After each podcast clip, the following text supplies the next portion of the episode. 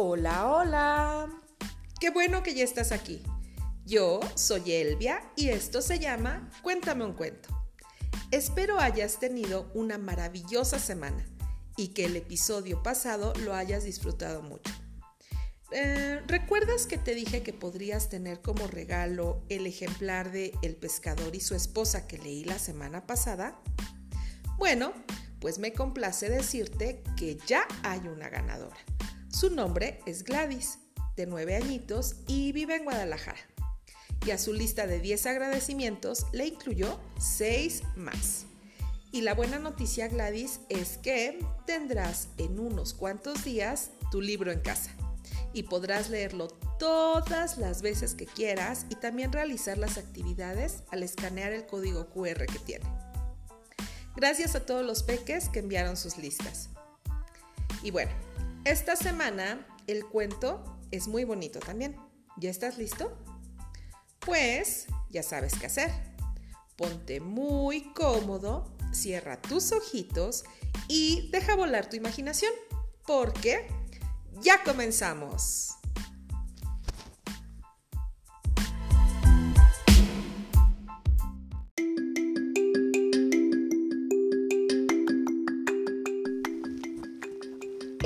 Ambicioso. Adaptación de Alejandra González Varela del título original del autor Nathaniel Hatham. Hace muchos, muchos años había un rey ambicioso que gobernaba un reino mágico lleno de rosas y rayos de sol. Era el rey más rico de todos los reyes, pero también era muy egoísta y codicioso. Todos los días el rey se encerraba en una habitación especial en los sótanos de su palacio para contar su tesoro, pues no le gustaba que nadie le acompañara porque no quería compartir con nadie su riqueza. No había otra cosa que más le gustara al rey que contar su fortuna. Lo hacía sentir importante y le encantaba estar rodeado de oro. Este rey tenía una bella hija llamada Caléndula. Ella era todo lo opuesto a su padre. A la princesa no le importaba la riqueza y tampoco era egoísta. Le gustaba cultivar flores y ayudar a la gente. Todas las mañanas, Caléndula se dirigía con alegría a su jardín. Era su lugar favorito Regaba las plantas, abonaba la tierra, le gustaba cuidar las flores y cuando estaban grandes las cortaba y hacía hermosos ramos que regalaba a todas las personas que pasaban por su palacio. Lo que más le gustaba a la princesa era el dulce aroma de las rosas y ver volar las lindas mariposas en su jardín. A Caléndula le daba mucha tristeza que su padre nunca estuviera con ella. Quería que dejara su oro y saliera a mirar el hermoso lugar que ella había creado. Estaba segura de que su padre amaría sus flores, en especial el color y aroma de las hermosísimas rosas.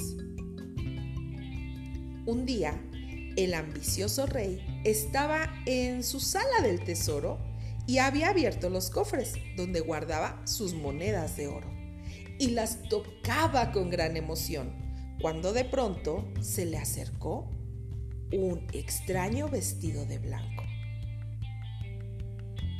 ¿Quién eres? ¿Cómo entraste? preguntó el rey. Soy un enviado de los dioses, respondió el extraño.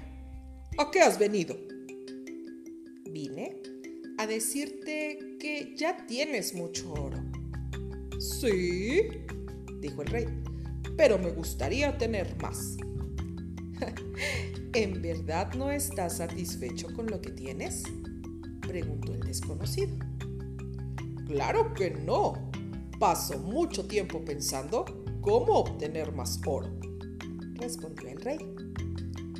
Yo puedo darte el poder mágico para convertir en oro todo lo que toques. ¿Te gustaría eso? Sí, sí, por supuesto que me gustaría, contestó el ambicioso rey, todo emocionado. Muy bien, dijo el misterioso extraño. En cuanto amanezca, todo lo que toques se convertirá en oro. El rey ambicioso no pudo dormir esa noche. Quería que el sol apareciera por su ventana para comprobar lo que el desconocido le había prometido. Cuando la luz del alba finalmente apareció, el rey abrió la cortina y al tocarla con su mano, esta ¡pling! se convirtió en oro de inmediato. Luego tomó su silla ¡pling! y también se convirtió en oro. El rey ambicioso estaba muy emocionado con su nuevo poder mágico. Corría de una habitación a otra tocando todo, todo, todo lo que podía. Mesas, plink, espejos, plink, candelabros, plink, cuadros, plink y puertas, plink, plink, plink, plink. Tal como le había prometido el enviado misterioso, todo lo que tocaba se convertía en oro. Después, el rey salió del palacio hasta el jardín de la princesa. Sabía que era el lugar preferido de su hija. El rey ambicioso puso sus manos sobre una rosa de color rojo oscuro y la flor se convirtió en oro. ¡Pling! Entonces se puso a tocar todas las flores del jardín y todas, todas, todas se transformaron en oro. ¡Qué contenta se pondrá Caléndula! pensó el rey, cuando descubra que he convertido todas sus flores en valioso oro. Convertir cosas en oro le había dado mucha hambre al rey. Entonces regresó a su palacio y ordenó un delicioso desayuno. Los sirvientes le dieron platos llenos de fruta fresca, pan caliente y una jarra de vino. Ese día escogió la más jugosa manzana, pero en cuanto la tocó, ¡plic! La manzana se convirtió en oro. Después tomó una copa de vino y cuando la tocó con sus labios, ¡plic! Se convirtió en oro también. El rey ambicioso tenía tanta hambre y sed que se sintió desfallecer estaba desesperado por comer algo, pero todo lo que tocaba se convertía en oro. De repente, Caléndula entró en la habitación. Traía una rosa de oro entre sus manos y estaba llorando. Caléndula se sentó junto a su padre y sollozó. Mira esta pobre rosa. Lloraba. ¿Cómo pudo haber pasado esto? Yo lo hice, princesa, contestó el rey. Pensé que te gustaría ver tus flores convertidas en hermosas y valiosas piezas de oro. Mis rosas están arruinadas, exclamó Caléndula.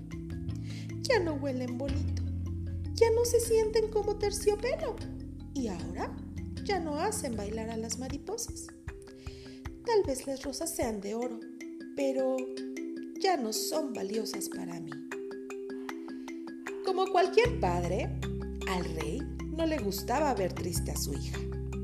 Quería hacerla sentir mejor y sin pensarlo se acercó y la abrazó para reconfortarla. Pero en cuanto la tocó, la princesa se convirtió en una bella, exquisita y muy fina estatua de oro. El rey ambicioso se sintió devastado al ver lo que le había hecho a su caléndula. Se daba cuenta de que su deseo de convertir todo lo que tocara en oro había sido perjudicial para él y no en algo bueno. Entonces agachó la cabeza y empezó a llorar. En ese momento apareció el extraño vestido de blanco y le preguntó, ¿No estás contento con todo tu oro? Fui muy tonto, contestó el ambicioso rey. Ya no me importa el oro, solo quiero recuperar a Caléndula. Por favor, salva a mi hija y te daré todo mi oro. Yo no quiero tu oro, solo quería darte una lección. Para recuperar a tu hija, simplemente ve al río que está al otro lado del jardín de rosas. Báñate en él y trae suficiente agua en esta jarra mágica. Y con ella rocía todas las cosas que tocaste. Y todo volverá a la normalidad. De inmediato, el rey corrió hasta la orilla del río, saltó a la fría corriente de agua, la cual por un instante se tornó amarilla pero luego volvió a ser cristalina otra vez. Llenó la jarra mágica con agua y regresó deprisa al palacio. Lo primero que hizo el ambicioso rey fue rociar con esa agua a la pequeña estatua de Caléndula. Y quedó maravillado al ver que su hija volvía a la normalidad. Y su corazón entonces se llenó de alegría.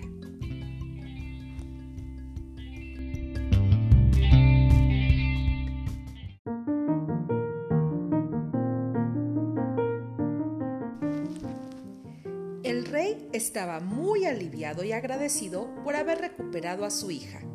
Luego, él y Caléndula salieron juntos al jardín y rociaron todas las flores de oro y vieron cómo iban recuperando sus colores y sus aromas. El enviado misterioso le había dado una valiosa lección. Hay cosas más importantes que las riquezas en la vida. Desde ese día, el rey fue muy feliz, más que otros días. Ya no pasaba el tiempo encerrado solo con su tesoro. Compartía días con Caléndula en el jardín. Le preocupaban muy poco el oro y las riquezas, y admiraba la verdadera belleza en las flores, las mariposas, y su más valioso tesoro era su hija. El único oro que al rey ambicioso le importaba ahora era el brillo de los ojos de Caléndula.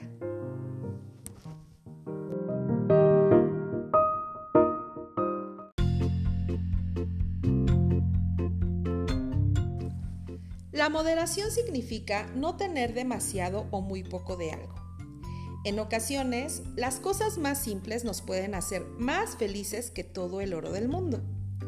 El rey ambicioso amaba el oro y pensó que cuanto más tuviera, más feliz sería. Sin embargo, su falta de moderación provocó la infelicidad de su hija y al final también la perdió a ella, porque la convirtió en estatua de oro. Al final descubrió que tanto dinero no lo hacía feliz y que las mejores cosas de la vida eran su hija, las flores y el brillo del sol. Me gustaría que me platicaras qué cosas te hacen feliz a ti, pero con una condición. Estas cosas deben ser gratis. Sí, cosas por las que no tengas que pagar ni una sola moneda. Si eres el primero en enviarme un correo electrónico con tus respuestas a elviacuéntameuncuento.gmail.com se escribe todo con minúsculas, recibirás un ejemplar del libro que acabo de leerte. Si vives en México, Argentina, Chile, España o Estados Unidos, igual te lo voy a hacer llegar por correo hasta tu casa.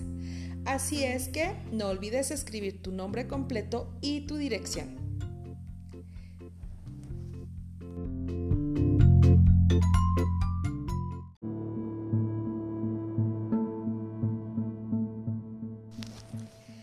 Lectulovers, la recomendación de esta semana lleva por título Río Sagrado, del autor Wilbur Smith, publicado en 1993 por la editorial Planeta de Agostini. Te platico un poquito del autor. Wilbur Smith fue un escritor sudafricano nacido el 9 de enero de 1933 en Zambia y murió el pasado 13 de noviembre de 2021 en Ciudad del Cabo. Fue conocido por sus novelas de intriga y aventura. Comenzó trabajando como contador para el gobierno sudafricano y terminó decantándose por la escritura como muchos otros. Su primer bestseller fue publicado en 1964 él escribió más de 30 novelas y varias de ellas se han adaptado tanto al cine como a la televisión. Un hombre muy exitoso, ¿verdad? Bueno, como sabrás, el Nilo es el río más importante de Egipto y es ahí en donde muchas historias reales o ficticias convergen. Por tal motivo, el autor dedica su obra a Daniel Antoniet, su esposa, con las siguientes palabras. El Nilo que fluye a lo largo de esta historia nos tiene estremecidos a ambos. Hemos pasado días encantadores viajando juntos sobre sus aguas y holgazaneando en sus riberas. Lo mismo que nosotros, ese río es una criatura de esta África nuestra. Sin embargo, ese gran río no corre con tanta fuerza ni con tanta profundidad como el amor que te profeso. Y bueno, esta historia, Río Sagrado, se desarrolla en el antiguo Egipto, la tierra de los faraones, específicamente en Tebas, durante el festival de Osiris, mientras la gente se reúne para rendir homenaje a su rey. Taita, un astuto esclavo eunuco, es quien cuenta esta historia es el personaje principal del que te enamoras desde el primer momento por su lealtad y amor hacia los protagonistas, que son Lostris, una joven destinada a desposar al faraón, y Tanus, un oficial decidido a vengar la muerte de su padre y llevarse a Lostris como botín. Esta es una historia en la que vas a encontrar guerra, amor, un éxodo y el pasado de una civilización asombrosa que lucha por sobrevivir. Al final del libro se encuentra la nota del autor en la que relata que el 5 de enero de 1988, durante la apertura de una tumba situada en la orilla occidental del Nilo, en el Valle de los Nobles, se encuentran unas vasijas con papiros. Sí, adivinaste. De estos papiros ha salido esta novela que hoy te estoy recomendando. Ojalá algún día tengas oportunidad de leerla. Y si notas mi emoción al hablarte de esta historia, la única responsable es mi maestra de tercero de primaria. Eh, sí, hace muchos años, yo sé. Y ocurrió cuando ella nos habló de las maravillas del mundo. Ojalá algún día pueda verla otra vez para agradecerle esa clase que hasta hoy sigo recordando. Su nombre es Elsa Margarita. Ella fue quien despertó de alguna manera en mí el interés por la cultura egipcia. No soy una experta, eso queda claro, pero sí existe una conexión que no sé cómo explicar.